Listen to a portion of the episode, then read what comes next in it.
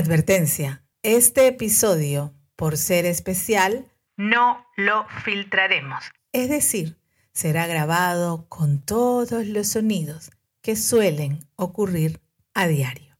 Hoy cumplimos dos meses al aire. Y estamos muy contentos por los logros obtenidos y las metas cumplidas.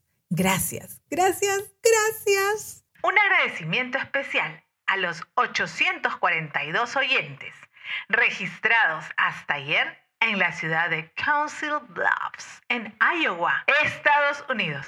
Escuchen el fondo. Hoy haremos un homenaje al silencio.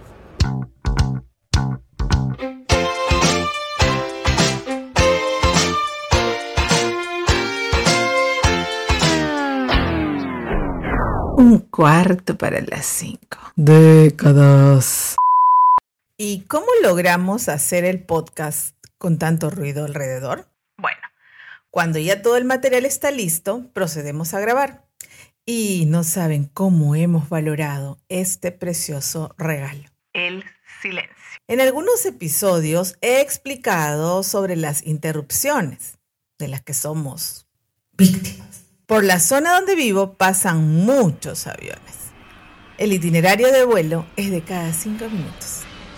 Me voy a volver una experta en reconocer si es un Boeing, si es un jet, si es una avioneta, no sé. Bueno, ya estoy exagerando y haciendo un drama de esto, pero quisiera que hoy en este programa disfruten, o mejor dicho, perciban esos ruidos. Bueno, tenemos el sonido de los autos y de las motos que pasan por la calle. Pero en el reino animal, mi querido vecino el gallo quien aún no tiene un horario establecido. Él canta cuando quiere, típico del adolescente. Dura aproximadamente 12 a 10 segundos y con un intervalo de 20 segundos lo vuelve a repetir por unas 8 a 10 veces. El gallo viejo, que debe tener 5 décadas, le repite para no quedarse atrás. Luego tenemos a la gran multitudinaria bandada de aves migratorias que llegan a la reserva de la punta. A veces también ocurre que un cernícalo va detrás de una joven presa, una de las palomas que por aquí pululan. Luego están mis dos perritas, de raza pequeña. Por lo tanto, su agudo ladrido y su manera constante de hacerlo cuando pasa un perro o los 18 gatos que tiene una de las vecinas. Yo les digo a ellas que aprendan a hablar el idioma de los conejitos. Es una manera sutil de callarlas. Y para terminar el tema del reino animal, tenemos la melodía del trino de las aves que habitan en los árboles del palto del jardín y del ficus del frente de la casa. En el reino del anuncio en megáfono, tenemos a la proveedora de frutos del mar con su eslogan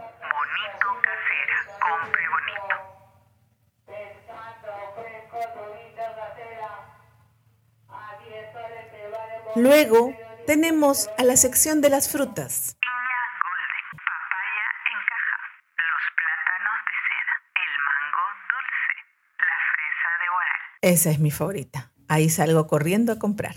Entre otros, tenemos al representante de Compra Fierro Catre Botellas.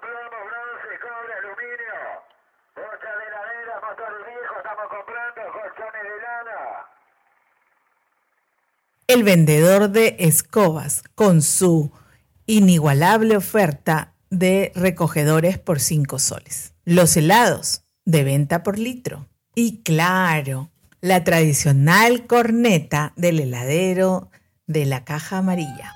También tenemos saxofonistas y trompetistas ambulantes con sus parlantes inalámbricos.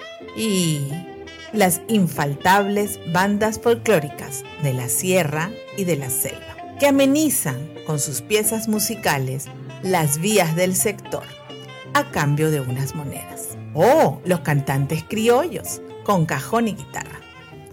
Algunas veces suenan los fuegos artificiales que les llaman petardos para anunciar la fiesta de algún santo. Eso hace que también se escuche el rezo del Santo Rosario o de la banda que acompaña la tradicional festividad. Cabe mencionar las verbenas hasta altas horas de la noche o por ahí algún conjunto de mariachis por aniversario o cumpleaños. Puedo mencionar la música a todo volumen de algún vecino que quiere compartir su euforia a limpiar su casa, su auto o simplemente expresarse. Las sirenas de las ambulancias, de los bomberos, del serenazgo y las bocinas o claxons de los autos al pasar. La bulliciosa felicidad de los niños en el recreo del colegio vecino. Los gritos de los grandes futbolistas del barrio en la cancha sintética. A veces, el timbre de la casa para anunciar la llegada de alguna visita. Otras veces, los sonidos de la construcción o mantenimiento de alguna casa aledaña,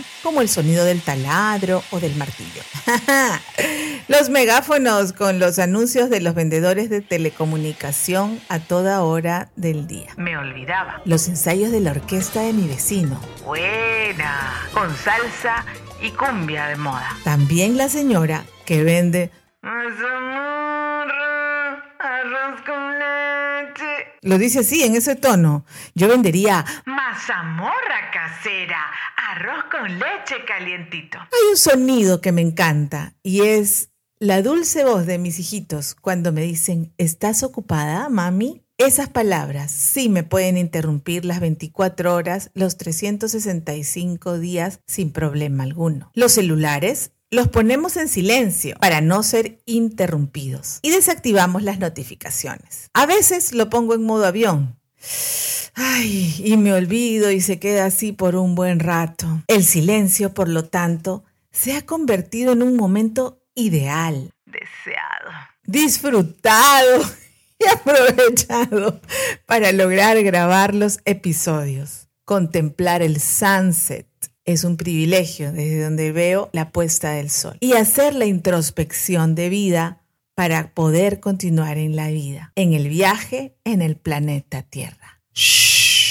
Silencio, hoy vamos a grabar. 3, 2, 1, dale, yes. Un cuarto para las cinco. Décadas.